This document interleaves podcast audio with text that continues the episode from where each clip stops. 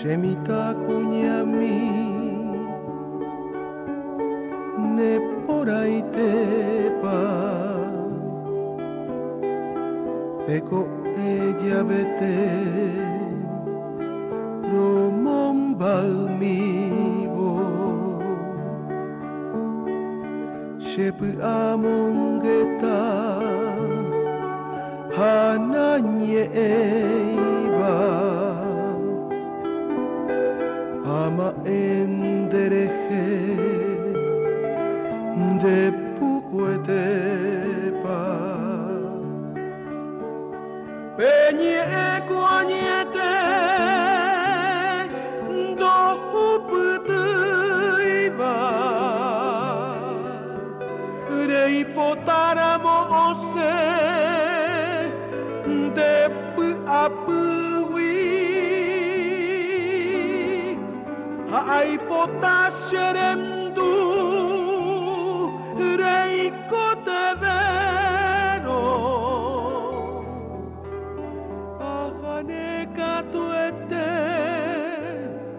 sereno y miro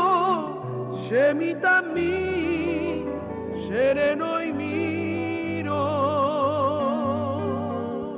17 más 8 minutos en todo el país, un momento de gran emoción acá en los estudios de la 780 AM, al escuchar esta hermosísima canción para Verónica, en la versión de Ricardo Flecha Hermosa, interpretada en guaraní, y con la autora acá presente, que acaba de renunciar fuera de micrófono a los, sus derechos autorales a favor de Ricardo. Porque hay gente que va a las disquerías y dice, me da ese tema, y uno le entrega la versión de, Teresa y dice, no, no, la versión original de Ricardo Flecha. Te claro, claro, claro. Teresa Parodi, gusto saludarte, ¿cómo bueno, estás? igualmente, sí, te decía yo exactamente eso. Yo creo que aquí la canción es mucho más de Ricardo que mía.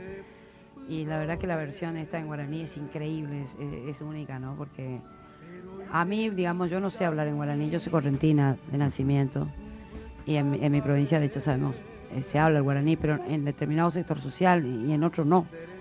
Y yo no tuve por eso acceso a, esta maravillosa lengua. Pero le envidio muchísimo a Ricardo que, que, la habla, porque yo creo que cuando guaraní se habla ya, ya se canta, porque el, guaraní es música pura, es maravilloso.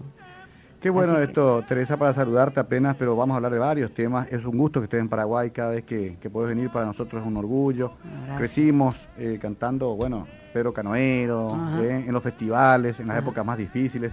Eh, los discos tuyos o, los cassettes a veces eran también objeto casi de, de, operación clandestina, ¿no? Como los de Mercedes Sosa o los de muchos, muchos actores. Lo de la calavera, claro, se ponían, se ponían calaveras al lado de, de, los artistas y las canciones prohibidas. Seguro que vos tenías unas cuantas calaveritas. En la época porque trabajamos hace años en radio, llegaban los vinilos y lógico que Mercedes Sosa, Teresa Parodi, las composiciones de algunos compositores paraguayos como Flores o Epifanio Méndez Fleitas, tenían al lado una calavera como de corriente eléctrica. O sea, el significado era si ponías este tema, morías electrocutado. Claro, claro, claro. Los operadores lo saben bastante bien. Creo que estaba en esa honrosa lista también vos. Porque los que no tenían calaveras eran generalmente eh, colaboracionistas. Ah. Mabel Renfel está en línea.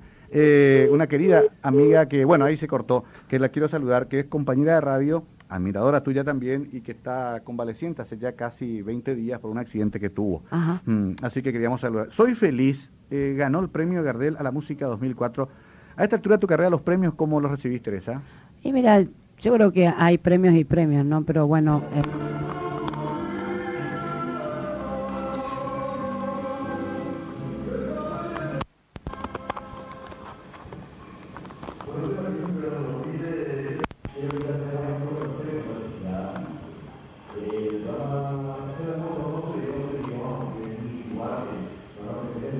y compositor soy cantor también porque la verdad es que me gusta y disfruto enormemente cantando, pero eh, uso mi voz como para mostrar, eh, es el instrumento que tengo para mostrar mi canción. Digamos, todo confluye para mí en el trabajo autoral. me fascina, me parece fascinante. Eso, quiero preguntarte puntualmente porque todos los procesos de los cantautores son muy, muy complejos, ¿no? Desde el sistema casi socialista de Lennon y McCartney, que tenían un 50-50, hasta Atahualpa Yupanqui, por ejemplo, que es una cosa increíble todo lo que ha escrito y la vigencia que tiene hasta hoy. Eh, bueno, y acá también tenemos, ¿verdad?, nuestro José Asunción Flores, el propio Herminio. ¿Qué, pasa por la cabeza de un compositor? ¿Cómo, ¿Qué va surgiendo? ¿Imágenes, figuras, sonidos? ¿Te imaginas una letra, primero una melodía? ¿Cómo, cómo es tu procedimiento? Todo junto. y, y, y, ¿Y que te depende, grabás- y depende. Digamos, de golpe, no. Yo puedo llegar a componer un, en un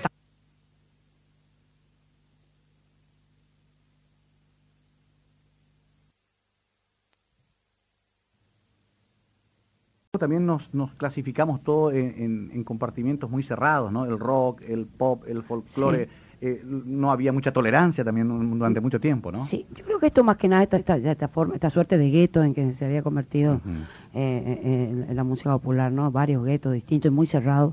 Más que nada la tenía el público, creo que era como un, un mensaje que venía también como de otro lugar, con, con, con, con un, yo creo con un objetivo premeditado, ¿no? Porque cuanto más dividido estemos, me- mejor, ¿no? Para, para, para otros intereses. Entonces yo creo que lo que pasa es que yo recuerdo cuando yo era adolescente, no sé, yo tengo ahora 56 años, pero cuando era adolescente en la década del 60, nosotros compartíamos la música eh, con, con, eh, digamos, eh, nos gustaban los Beatles y nos gustaban los, los chachaleros, sí, claro. y era Coco Marola y, Sí. y- y- y los Rolling, qué sé yo. Cierto. En Y, y en el- y cantábamos Yesterday y después Kilómetro 11, en el mismo lugar nomás, ahí nomás, la misma guitarra, todo. Y había un, ida y vuelta maravilloso que, que no, no teníamos esta cosa tan cerrada que después apareció. Yo por eso mismo es que nunca fui cerrada a ni a escuchar otro sonido, ni a sentirme autora latinoamericana y no limitarme a, a un a una determinada región, ¿no? Pero bueno, de todas maneras eso no es fácil, porque lo mismo te encasillan, porque de alguna manera les conviene que estés encasillado, ¿no? Qué interesante este razonamiento. Está Sergio Ferreira, también compañero periodista acá presente. Ricardo Flecha, Techi Kuzmanich. Eh, vos me avisás si recuperamos lo de Mabel. Verde de envidia. Vamos a pedir el retorno más fuerte acá para que escuche también eh, Teresa y la gente que está. Verde de envidia. Verde de envidia, pero primero me puse no sé qué color cuando escuché canción para Verónica y que Ricardo, y que me disculpe la autora, ¿verdad? Pero Ricardo canta lo sé con su alma, con su corazón, con el hígado, el riñón, con todo y siempre me desco- logra descomponerme. Mm, sí, es difícil, ¿eh? Aguantar todo el tema completo. Sobre todo por tantas cosas que pasaron, Mabel. Bueno, acá te escucha Teresa, también si querés saludarla. Bueno, yo te digo, yo, te escuché, Mabel, y te digo que coincido plenamente con vos, así que no te disculpo nada, estoy de acuerdo, estoy de acuerdo con vos, la versión de Ricardo es absolutamente única y además así en guaraní es todavía mucho más dulce, ¿no? Es como que se, la canción se transforma, se, se la oye desde un lugar completamente diferente. No, pero fuiste una genial al lograr plasmar en palabras tan lindas todo lo que uno como madre a veces quisiera decirle a sus hijos. El país que soñamos a veces está tan lejos, Así pero es. es posible si es que lo peleamos. Eh, claro, claro que es posible, por eso seguimos todos ahí y, y- y peleando para eso, ¿no? Yo yo cuando la veo a mi hija hoy, yo esa canción le escribí a mi hija cuando tenía 15 años. O sea que existe una Verónica. Sí, Verónica es mi hija, mi única hija mujer. Genial. Y cuando ella tenía 15 años, yo le contaba siempre a Ricardo, eh, una mañana, bueno, esa mañana que uno la va a despertar a los hijos y no, no conseguí que se levanten del todo. Yo para, para que, a ver, para que se asuste, le- la destapé, ¿no? Así, así, en forma impulsiva. Y, y ahí, por eso está la frase esa que, Que larga. que- que larga, ¿no? Porque de golpe me di cuenta todo lo que ocupaba en la cama, ¿no? Es decir, eh, ahí entendí su tamaño, ¿no? Que había crecido y que... Y bueno, y así como en un arrebato escribí esa canción. Ahora mi hija Verónica ya tiene eh, un hijo. Y en este último disco, Soy Feliz, hay una canción que se llama Tal como la vida manda. Este que yo eh, volví a escribir a Verónica, pero ya mamá. O sea, como la veo ahora que, que Verónica es mamá, ¿no? Así. Bueno, Mabel, eh, Idalina me exigió, pero aparte estaba en, en agenda, no podíamos jamás olvidarnos de vos esta tarde. No quiero tampoco eh, complicar tu tarde y, agregarte algún dejo de tristeza. Tenés que estar feliz porque la gente sigue todos los días preguntando por vos y esperándote eh, con los brazos abiertos para que vuelvas a tu espacio, Mabelita. Así que lo de siempre, que te queremos mucho, que, que te esperamos pronto y que te recuperes todavía más pronto, querida comadre. Gracias Marito y un abrazo enorme para Mm. toda esa gente que sigue acordándose de mí. Mabel, Hola, vos sabés que nosotros extrañamos muchísimo la tarde, tu alegría. Te digo un oyente asiduo del- de, de la radio, de Mario, así es que espero realmente de corazón que, que pronto te repongas y que estés de vuelta aquí. sí, yo, yo también espero poder estar pronto otra vez ahí con, con toda la gente. Un beso grande Ricardo para vos Y para vos, Mario, un abrazo enorme, esos de oso. Vamos a vernos pronto, Mabel. Acá Sergio Ferreira dice que va a cobrar tu sueldo en el diario. ¿Eh? Así, no te preocupes, ¿eh? Decirle que le va a dar para tres pasajes ómnibus probablemente. Te miro ese fondo nuevo con que mira tu mirada de mamá que está de estreno tal como la vida manda, repartida en los quehaceres que a mí misma me ocupara.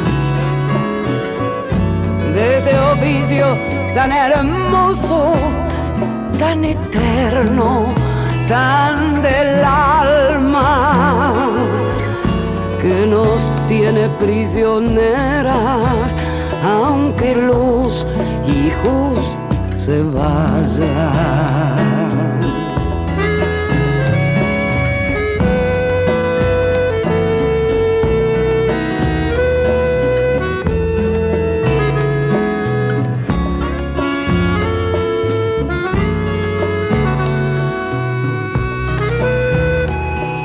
17 más 18 minutos. Acá sigue la conversación mientras escuchamos de fondo esta hermosa. ¿Qué decías de Afo Verde? No, y que me llamaba la atención que, que Afo Verde produzca el disco, porque yo lo relacionaba con el mundo del rock más que nada y con la música pop.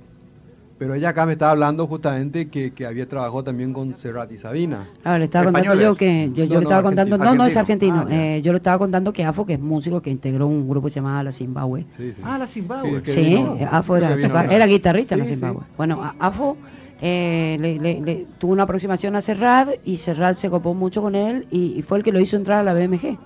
Eh, Serrat está en la BMG en España, ¿no? Sí. Y, y Afo le produjo varios discos a, a Serrat y a Sabina, es muy amigo de ellos también. Y yo te quiero decir que fue impresionante el acercamiento, porque vos sabés que él, antes de venir a hablar conmigo, cuando se enteró, cuando aceptó producirme a mí, porque le producieron, ahora en este momento está fuera de la BMG y produce nada más que los artistas que le interesan. Ah, Entonces la BMG lo llamó, le preguntó y él de entrada aceptó. ¿Y sabe lo que hizo? Se fue a, comprar la disquería todo mi disco, escuchó todo mi trabajo y después recién se sentó a hablar conmigo. Es decir, esto me pareció una, señal de respeto muy grande. Para conocer mi código, mi mundo, mis cosas. Él conocía, me conoce, pero no es lo mismo que sentarte a escuchar un disco uno tras otro para ir siguiendo cómo yo elaboré mi carrera autoral, ¿no?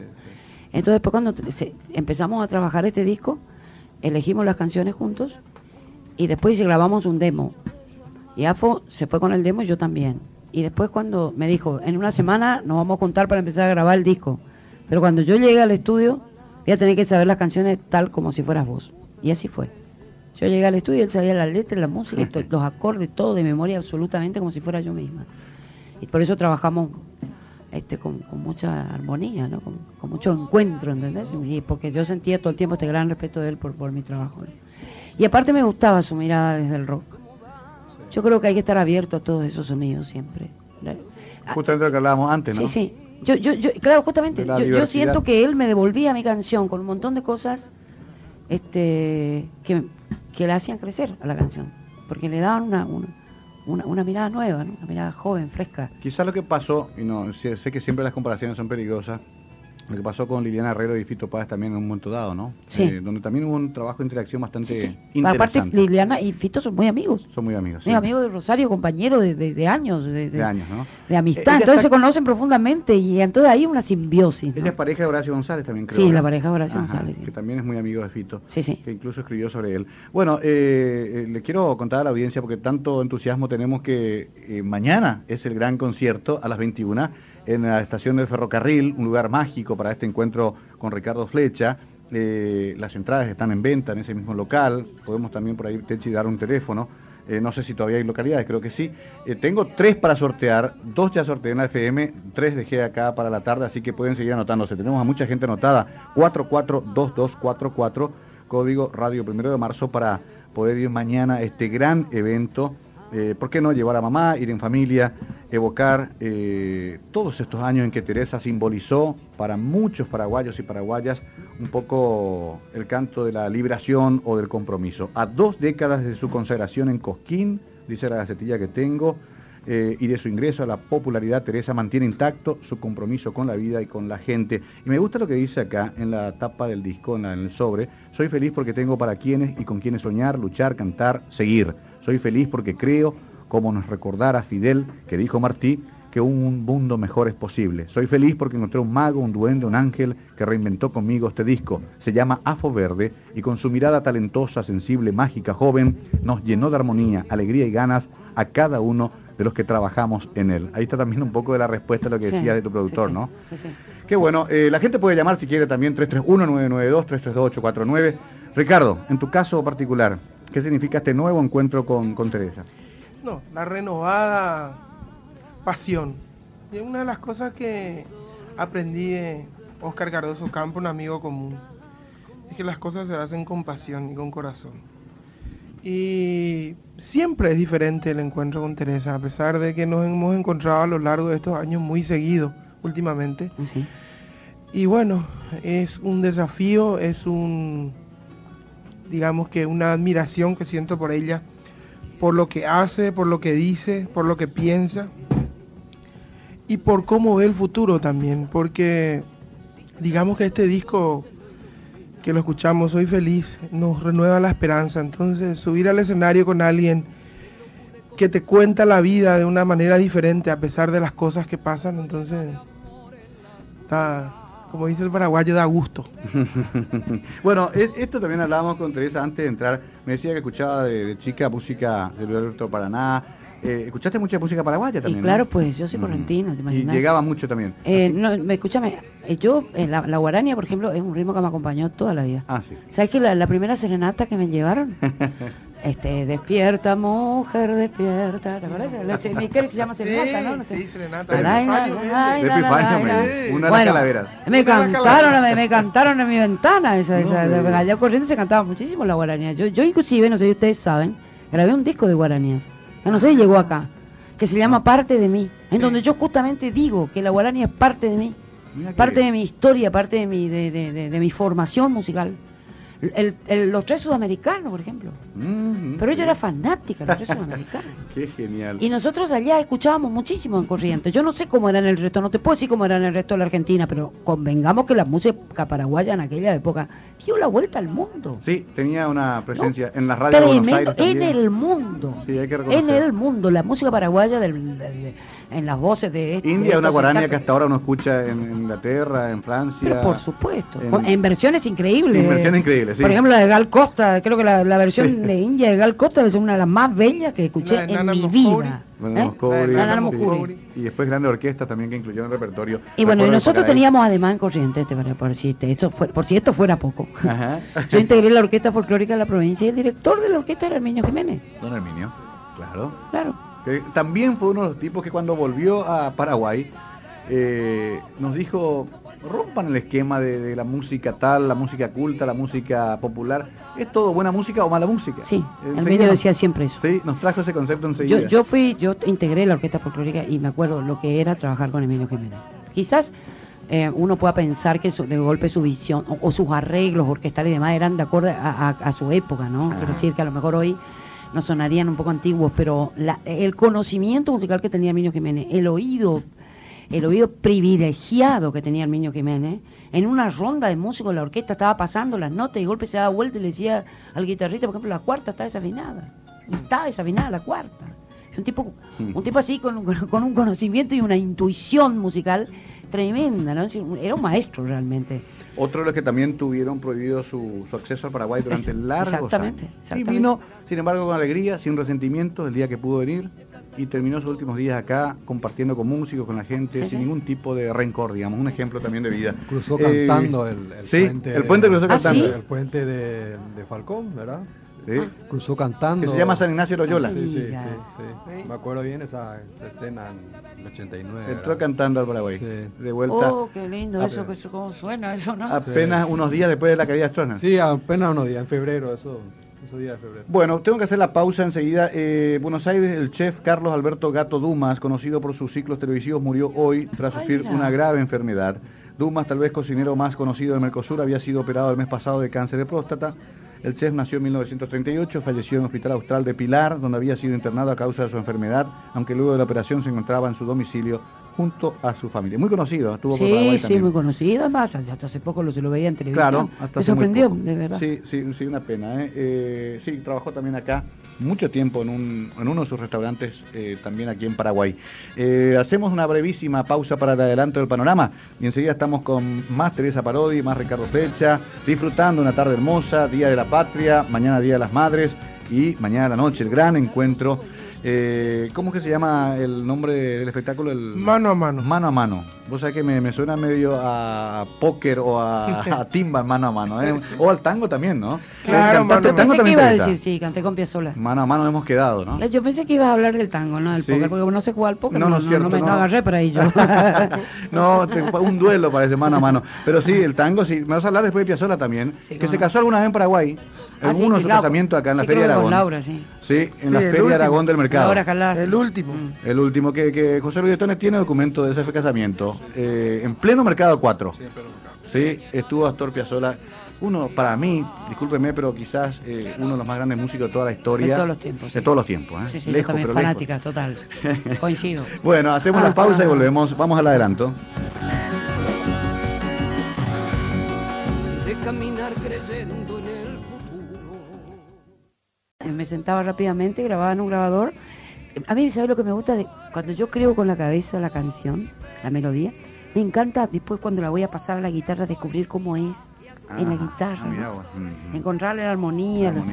Me encanta eso, es como me deslumbro, no sé cómo decirte. Qué interesante. Por ejemplo, en este disco está una canción que se llama No dejes de cantar, yo la escribí en un taxi. Llegué apuradísima a mi casa, apuradísima, corriendo como loca para escribir esos versos que me sonaron y esa melodía que me sonó en el taxi. Ahí está, ahí está. Y, así escribí la canción esa.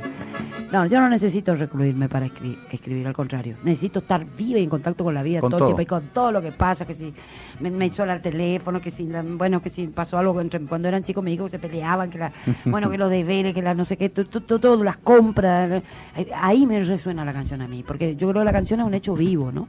Entonces me entra a mi vida también y me dice atendeme que de acá estoy y escribime, qué sé yo. Entonces yo, esta es una relación intensa. A veces la música aparece primero y las palabras, la, música me va pidiendo las palabras y a veces aparecen las palabras primero que también tienen su propia música. Claro, y ahí también tenés algún tipo de perfil que, ya es tuyo, ¿no? De, de, contar cosas que nos pasan. Sí, sí. No, vas tanto por el vuelo idiomático o el rebusque en el lenguaje. Al contrario, yo eh, es muy difícil el trabajo que yo elegí, yo creo esto, te voy a decir. Primero de letrista. Ser letrista no es fácil. En tres minutos tenés que contar algo y dejarle algo al otro que está recibiendo. Es una instantánea la canción. Y eh, yo me esfuerzo y busco el lenguaje cotidiano, el rescate del lenguaje cotidiano, me parece importantísimo en la canción popular. Porque parece que la canción te tutea ahí. Claro. que hasta es tuya. Porque tiene las palabras, las mismas palabras que vos usas y está diciendo eso que vos sentís, sencillamente que está marcadito y, y, colocado con una medida determinada en la canción, pero está como hablada, como vos hablas en tu casa, como vos le hablas a tus amigos. Qué interesante, y aún así, sin, digamos, de cuidar el hecho artístico. No, por supuesto, porque eso es lo que la convierte en difícil. Vas caminando por una, así por un, límite muy finito de no caer en lo súper obvio. Y, y, entonces tenés que encontrar exactamente la forma de decir esto que vas a decir con el lenguaje cotidiano que querés usar. Yo también escribo otras cosas. También. Que no, precisamente, no es el lenguaje que uso en la canción. Qué, interesante conocer esto un poco desde el pensamiento de Teresa, más allá de lo que la conocemos, siguiendo su carrera, sus discos. Me acuerdo el alma en vilo, había un tema. el alma en vilo, sí. Sí, y que nosotros decíamos eh, en la época de, sobre todo el oviedismo, eh, Mina lo pasaba mucho. Eh, tengo el ah, alma. Claro, hubo un momento de mucha tensión en que parecía que atropellaban las radios, en que había un retorno autoritario, entonces vivíamos con, el, eh, alma, en vilo, justamente. Eh, bueno, otra cosa que quería preguntarte antes de volver al espectáculo de mañana es un poco tu relación con, el resto. ¿Sos influenciable? ¿Escuchás otra música? ¿Eso es la que preferís no escuchar tanto y hacer lo tuyo? ¿Tenés referentes así históricos a nivel de lo que escuchaste en tu juventud o en tu niñez? La música correntina que es tan rica, y que tiene figuras muy recordadas por los paraguayos también. ¿De qué se nutrió Teresa Parodi para generar su propia música? Bueno, yo, yo escuché mucho la música de mi provincia, por supuesto, Ernesto Montiel. Eh, Primero fui muy fanática de Ernesto Montiel en la primera etapa de mi, de, mi adolescencia. Y después lentamente de Coco Marola. Coco Marola. Coco Marola que en un principio me parecía más como primitivo. Sí. De golpe me di cuenta de la grandiosidad de Coco Marola. Pero cuando yo también puedo hacer mi propia síntesis como autora, que con dos acordes puede escribir una catedral de sonidos. Él tocaba de belleza, el bandoneón. El bandoneón, ¿no? Sí, Ernesto tocaba el acordeón y, y, y, eh, Coco el bandoneón. Eh, ¿Era ese kilómetro 11? El autor de kilómetro 11. ¿Puente Pessoa hace también él? Eh, Coco. También, ¿eh? Claro, tiene una... Escuchamos en niñez toda la vida. Claro, una intensidad. O sea, que lo revalorizaste, digamos, después. Claro, entendí. Para, es muy sencillo. Mm. Para llegar a, a, la síntesis que es Coco mm. Marola tuve que pasar por todo lo demás. Y me parece que es una escuela muy importante esa. Después en el plano de la música latinoamericana, mis grandes maestros fueron Alfredo Rosa y Violeta Parra. Me marcaron para siempre. Con, a Violeta no la conocí. Es, un, es una cosa que siento como una pena porque no llegué a tiempo para conocer a Violeta, no llegué a tiempo a Buenos Aires, no llegué a tiempo a, a, ser pronto conocida para poder vincularme alguna vez con ella. Pero el que sí conocí fue Alfredo Cita Rosa. Monumental. Y Alfredo Cita Rosa me hizo el honor de grabarme a mí una ah, canción, María Pilar el disco póstumo de Alfredo, el último disco que grabó Alfredo, está María Pilar. ¿Qué tal las obras completas que ahora se editaron en Montevideo? Eh, eh, Creo que la incluyeron también. Sí, y, te decía, y ellos me influyeron muchísimo, como también, por supuesto, em, eh, de golpe Milton Nacimiento. Claro. O, Caetano, ¿no? O, bueno, Chico Buarque sobre todo. O sea que en esa época en que, bueno, Violeta Parra, también, qué sé yo, los que vinieron después en Chile, Isabel Parra, Víctor Jara, vos, estabas llegando, digamos, a Buenos Aires, todavía no estabas instalado. No, yo, yo viví en Buenos Aires recién en el 79. Ah, ya. Yo ya me fui grande a vivir a Buenos Aires. Yo me iba mucho a Buenos Aires porque, bueno, iba y venía a vacaciones o de paseo, qué sé yo. Pero no, no vivía en Buenos Aires. Yo ya me fui a vivir cuando tuve, ya tuve mis cinco hijos, tenía 31 años. Y bueno, este, en plena dictadura. ¿no? ¿Y qué fue tu, tu, época de Piazzolla? ¿En qué momento vos de En el 79, cuando me fui a Buenos Aires. Justamente. Claro, lo conocí allá en la zona nuestra, en el Chaco. Ajá y en Corrientes. Difícil el maestro, ¿no? Conmigo fue maravilloso el maestro, pero era, era muy gracioso. Era, era, era, un tipo de un gran humor, pero tremendamente exigente. Sí. yo, yo, no me voy a olvidar nunca el día que debuté con Astor y salí al escenario en Mendoza. Porque me di vuelta así y le veo a Astor. No es, pues no es, te voy a decir. Sencillito que te esté acompañando. que el abandoneón que te está tirando, es decir, dando la canción, es Astor Piazzolla.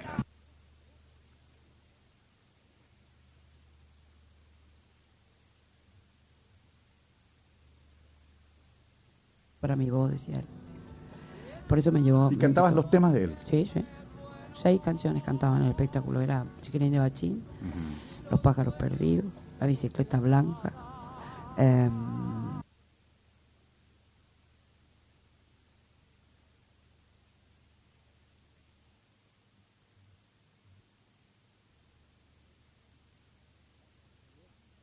el gran repertorio con los grandes poetas de Astor. ¿Eso cuánto duró? No, él, me convidó, digamos, a cantar con él puntualmente por una gira que, hizo, determinada porque después se fue a vivir a Europa. además no siempre usaba cantantes. No, en ese momento necesitó y me llamó, porque él me escuchó allá y le gustó y me llamó y bueno, yo fui a probar. Fue muy gracioso porque cuando fui a probar a su departamento allá en Buenos Aires, que conocí a Laura y a los perritos que tenían ellos, después me, no me dijo nada, después me dijo, que le llamara. Que nada, me dijo que me iba a llamar. Cuando yo estaba llegando a la casa de mi tío donde yo paraba, ya me estaba llamando. Mismo momento, media hora después. Entonces yo atiendo el teléfono y me dice, bueno, la felicito para cantar con Piazzola. Tómese un whisky en mi nombre, así, ¿no? no, no, tomo whisky, maestro, le dije yo, pero bueno.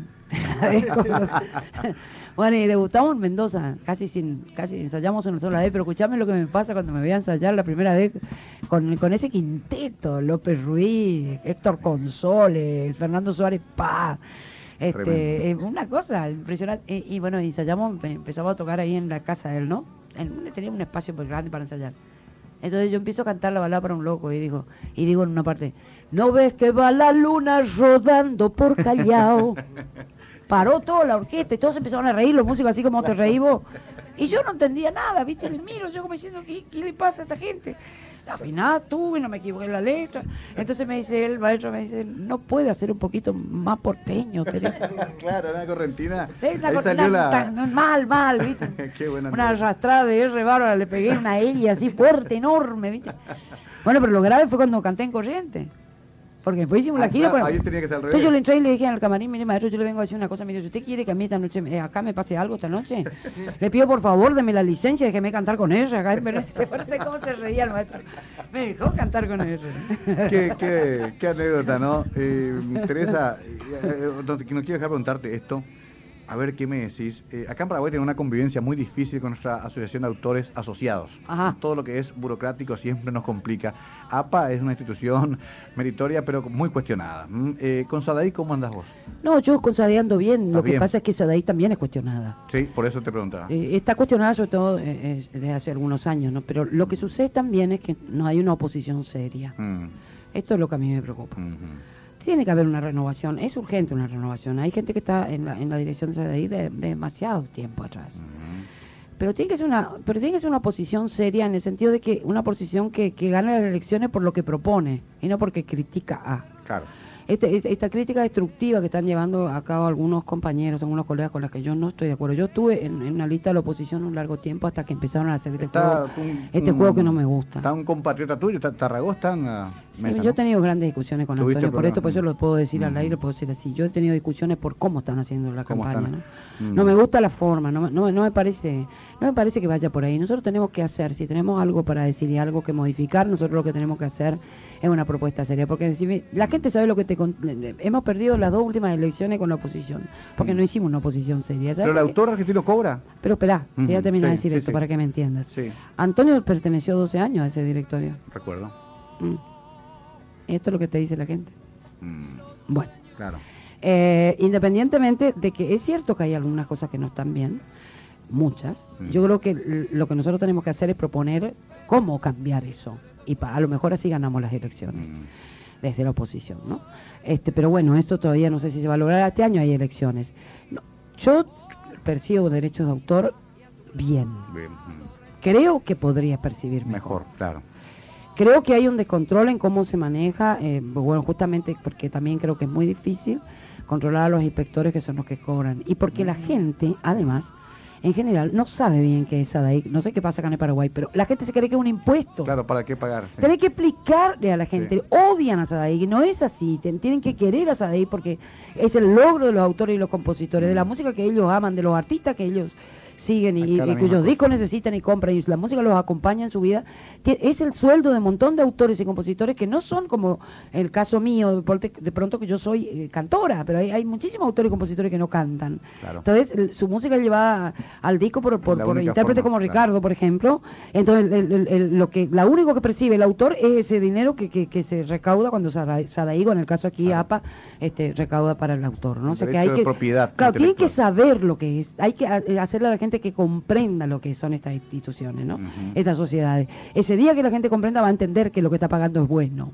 Exacto. Y justo. Eh, es, interesante porque acá tenemos todavía ese problema, pero además la percepción general es que nunca retornó, desde luego, al artista la mayor como Debe ser, como debe ser. como debe ser. Entonces, hasta, hasta el ejercicio de justicia elemental de pagar por el derecho no cierra el circuito, entonces la gente dice, no, ¿para qué darle a un grupo de gente si no va a llegar al autor verdadero? Sí, sí. Hay artistas paraguayos que han cobrado más en Sadaic que, en Paraguay, por ejemplo, porque escribieron sus temas allá. Sí. ¿Eh? Muchos han vivido gracias a eso y acá no han recibido. No han podido cobrar. Allá lo que tienen, tenemos es una administración que es leonina, ¿no? Si la, la administración nos sale muy cara me parece que ahí estaría, tendríamos que hacer algún ajuste de cuentas. no puede ser que los administradores ganen más que los autores, ¿no? Pero bueno, claro. esas son las cosas. es un monstruo demasiado grande esa ahí. Es tremendo, ¿no? Sí. Y, la, y, la, piratería también afectó, seguro todo. Y la piratería afectó enormemente y también el hecho de que las, las, las, empresas privadas, que son las dueñas de los medios de comunicación, no mm. pagan. No pagan.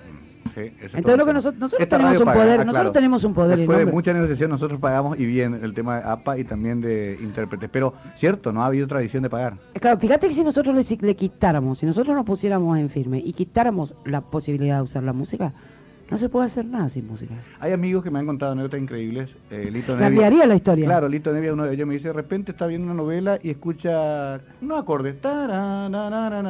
Y él dice, pero ese es mi tema. Y el sonidista mete como una picardía, digamos, una cortinita. Sí, pero después no lo pone porque si ya usas una determinada cantidad de tiempo tenés que pagar. Claro. A mí me ha pasado. A mí, por ejemplo, me pasó en, Canal 13, que es un canal el más importante quizás de la Argentina, por ejemplo, un día me encuentro yo con que están usando El Otro País, que es una canción mía. El Otro País. Hicieron una, una especie de, documental de más de 15 días de duración que se llamaba El Otro País, con la música mía del Otro País cantada por Mercedes. y no había pasado por Sadik eso. No pasó. Yo tuve que ir a hacer la denuncia para que me paguen. Esto es donde el inspector, los inspectores tienen que estar atentos. Pero entonces ahí viene la historia, que del, del viste que esto es así, nosotros estamos acostumbrados a esta cosa corrupta, ¿no? Mm. al inspector, por ejemplo, en lugar de, decir de que el inspector cumpla con su trabajo por el sueldo que percibe, viene otro señor y le dice, bueno, yo te voy a pagar y vos no denuncies esto que yo estoy haciendo. Ya sabemos cómo es. Y no va a faltar que te echa la ley, echa la trampa. no va a faltar que te diga, te estamos promocionando. Ah, claro. es muy típico, muy latinoamericano, ¿no? Claro, Agradecer que pasamos tu tema. Claro, por ejemplo, los canales de cable en Argentina no pagan. Tampoco. Nada. No te, vos te vas a tocar ahí, en, no, no hacemos musicales, porque vos te vas y no, te pagan, no pagan ni el sindicato, nada. Yo le pido disculpas a mi querido Ricardo Flecha, como Ricardo no, nos vemos todos los días, entonces no le estoy preguntando casi nada, eh, pero aprovecho y le había dicho a Ricardo que nunca tuve la, la posibilidad de entrevistar a Teresa y para mí por eso era un momento que quería aprovechar. Así que Ricardo, te pido disculpas por la falta de pregunta a tu persona. No, Mario, no te preocupes. Eh, lo que pasa es que también aprendemos mucho con Teresa, pero quiero... Total, tengo a mi favor 15 programas de televisión y 12 de radio. Tenés una vida por delante acá con nosotros, ¿no? Y Teresa, no, no es que venga tanto. Eh, pero para, para, redondearlo de mañana nomás, Ricardo, eh, yo te preguntaba esto también el otro día en el ensayo o en los preparativos. ¿Van a cantar juntos? ¿Van a ir uno a uno? Para que la gente sepa también qué va a ir a ver mañana. Sí, así como dice el nombre, mano a mano. O sea, Póker, póker. Ajá. Te tiro un tema, me tiras otro. Así mismo, ah, sí. Y vamos a hacer algunas canciones a dúo, que las canciones que nos, que nos gustan hacer, que venimos haciendo desde hace un tiempo. Pero básicamente es esa la forma en que vamos a hacerlo mañana. Entiendo. Eh, esto me sorprendió, Teresa, es cada uno con guitarra a mano y sí. por ahí cerca. o sea, no, no, es orquesta. No, no, la idea fue justamente hacer un espectáculo más intimista en donde los dos como viejos amigos, queridos amigos que somos, nos sentamos a compartir lo que más amamos, que es la música. ¿Y vos sos guitarrera también? Yo toco la sí, yo todo hago sobre la guitarra, sí. O sea, cinco, Es más, yo gané cosquín con la... Eh, lava, plancha, la mujer ideal. Sí, toco la guitarra también, sí. la, la, la, eh, ¿cómo se llama? Yo em, eh, compongo y todo sobre la guitarra, ¿no? Y hago todo mi trabajo con la guitarra. Y al principio, yo gané cosquín sola con mi guitarra. Ahí solita en el monstruo, como... Exactamente. Qué bárbaro, qué, fenómeno también Cosquín, ¿no? Qué mucha polémica y qué ideas y vuelta ha tenido el festival, ¿no? Bueno, siempre despierta polémica, pero creo que es parte de, su propia campaña de difusión. Claro. Siempre se inventa algo meante, un, se arma una historia fenomenal y ahí una difusión. solo sabía lo que me decía Ricardo. Digo para que la próxima anotá para la próxima noche. que dice que antes, antes del de cada concierto que era importante y era muy cara la publicidad, él hacía una declaración terrible. Por ejemplo, decía, la comparsita no es un tango. ¿Viste? En los medios así. Entonces se armaba un revuelo día y día y día, le, discutían, le polemizaban. Y, mientras tanto él después hacía lo, el, estadio obra, por ejemplo. ¿viste? decía, lo que hay que conseguir es que hablen. No importa que hablen bien o mal, que hablen, decía Solano. Así que la próxima, Ricardo, podemos pelearnos nosotros en algún momento. Así, Yo creo que mañana, antes de terminar como Pimpinela, tenemos que pelearnos. Claro, hacer alguna cosa rara. Así, o decir Chondi Paredes eh, no hace folclore, decir. claro, claro. Hace una declaración así terrible, ¿viste? y después hacer un de Yamandú. Puede ser una idea. o, lo que podemos hacer es ya eh, hablar con anticipación de la separación del grupo. Ah, también. esa es, y vamos a empezar a despedirnos, claro, y hacer una gira de 15 años. se despiden, el festival de reunión, sí. Después. No, eh, Teresa. Yo estoy muy entusiasmada con lo de mañana, te quiero decir. Eso quería. Porque disfruto mucho de la compañía de Ricardo, porque, eh, bueno, él, él estuvo, dijo cosas, y dice siempre cosas lindas de mí, pero yo lo que quiero decir es que Además de que es un artista increíble, Ricardo, ¿no? Es, una de las voces más importantes de América, más bellas de América. Este, yo creo que, que eh, además como persona, ¿no? Y es, un, es, es la coherencia de Ricardo a lo largo de estos años, eligiendo un repertorio donde se juega por entero, ¿no? Donde pone todo su corazón, como decía esta colega tuya que llamó hace un rato, y eso se nota en cada palabra, ¿no? En cada palabra y cómo, dice, hoy cuando ensayábamos la escuchaba cantar. Como, eh, nada, no, se- no hace ni un esfuerzo para hacer ese canto tan bello. Yo digo, ¿cómo es posible? Este, sin moverse, ¿no? Así con los ojos cerrados, canta y sale esa, esa maravilla de voz y esa maravilla de canción, que en la voz de él se convierte en única. Entonces yo creo que, que todo eso a mí me, me permite, cuando yo estoy en el escenario con él, disfrutar doblemente del trabajo, del oficio de este maravilloso que tenemos. Porque no solo estoy dando yo mi música, sino recibiendo así en una forma torrencial la música la música que propone Ricardo eh, en el escenario. ¿no? Eso creo que es lo que queremos darle también un poco a la gente. ¿no? Bueno, está, está todo listo para mañana, ¿no? Yo acá estoy anotando también los ganadores y ganadoras. Enseguida decimos la lista. Eh, Diego, está todo previsto. eh, el lugar es bajo techo, no hay problema. Sonido, luces. eh, se trabajó escenario bastante sí, lindo. todo bien, un trabajo espectacular. La- digamos, de la producción, de la la, gente va- producción, sí, realmente. ¿Cuánto la- que pagamos la entrada? ¿25? ¿30 mil? Ya, muy bien. Eso del, O sea, del pareja me encanta, porque me- acá te- han fomentado la vida en pareja. ¿eh? Claro, se fomenta la- el crecimiento poblacional. Estamos ¿Cómo decía? campaña. Sobre todo con este clima. Claro, Claro, o sea, claro, 30 mil está, está buenísimo. 30 mil si va solo. Claro. Si te va de levante, digamos. Eh, 50 mil ya si te va asegurado. ya te va con la pareja asegurada. Ustedes entran por 50 Pero mil. solo por 50 los dos. Vicente Fernández, Sí. el Chente Fernández tenía una frase célebre. Ahora que vos hablaste de fomentar la pareja, Sí. a lo mejor ¿Cómo mañana, y decía siempre, hay que tener muchos hijos, así evitamos que los malos nos ganen las elecciones. Bueno, Teresa, quedó corto el tiempo. Nosotros ya Eh, cumplimos con eso, Ricardo. Vos tenés Ya, hijos, yo, yo te- tenemos 11. diez- diez, 11 tenemos, 11 Sí. hijos tenemos ahí en Sí, en- que no al- salgan votando por ninguna opción rara, ¿no? No, no, no. Están bien eh, adoctrinados, ¿no? Totalmente. Bueno, Teresa, qué, qué gusto. Me quedan tantas preguntas, ¿no? Eh, tu compromiso. El tema político lo, hablamos- lo hablamos en el corte, no lo hablamos en vivo.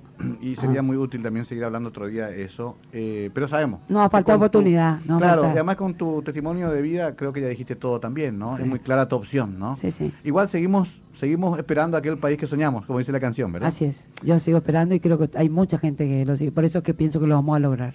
Bueno, que, que, que así sea en realidad. Ricardo. Teresa, este es un momento oportuno para que repitas lo que con tanta emoción yo leí en el hall del teatro. ¿Te acordás lo que decía Arturo Jaureche?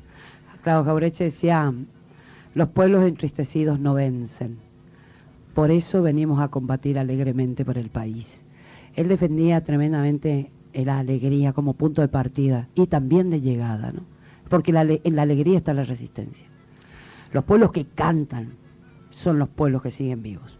Y esto, esto es algo que eh, yo creo que Jaureche sigue siendo el gran pensador de la América Latina, que sigue hablándonos de exactamente con un presente, pero tremendo así, y que nos lleva a la reflexión y, que siempre tiene una, una, una salida, ¿no? nos, lleva a, a un lugar donde podamos realmente concretar estos sueños.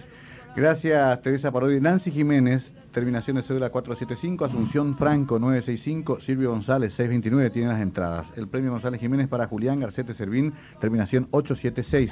Las entradas van a quedar acá en recepción eh, para que vengan a buscar esta noche o mañana mañana. Nancy Jiménez, Asunción Franco y Silvio González. Dos sorteamos esta mañana en la FM, en Canal 100 son las que nos cedió gentilmente la gente de Ferrocarril.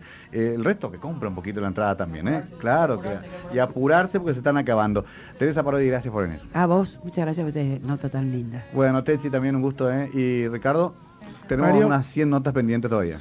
Sí, no, ahora, ahora siempre, tenés más. ¿no? no, siempre. No, yo sabía que esto iba a ocurrir, Mario, porque Sí. sabía que Teresa no viene mucho. Claro. Y pensamos justamente en vos por eso, porque sabemos que esto iba a tener sustancia y sobre todo constancia. Muy bien, me gustó. En rima y todo. Nos vamos. Eh, no olviden, ¿eh? Nancy Jiménez, Asunción Franco y Silvio González vengan a buscar sus entradas. Mañana nos encontramos. Tendremos el honor de presentar a este dúo de grandes artistas latinoamericanos. Ricardo Pecha, Teresa Parodi, mano a mano. Eh, las 18 entregamos el programa. Nos vamos con este consejo. No dejes de cantar. Chao.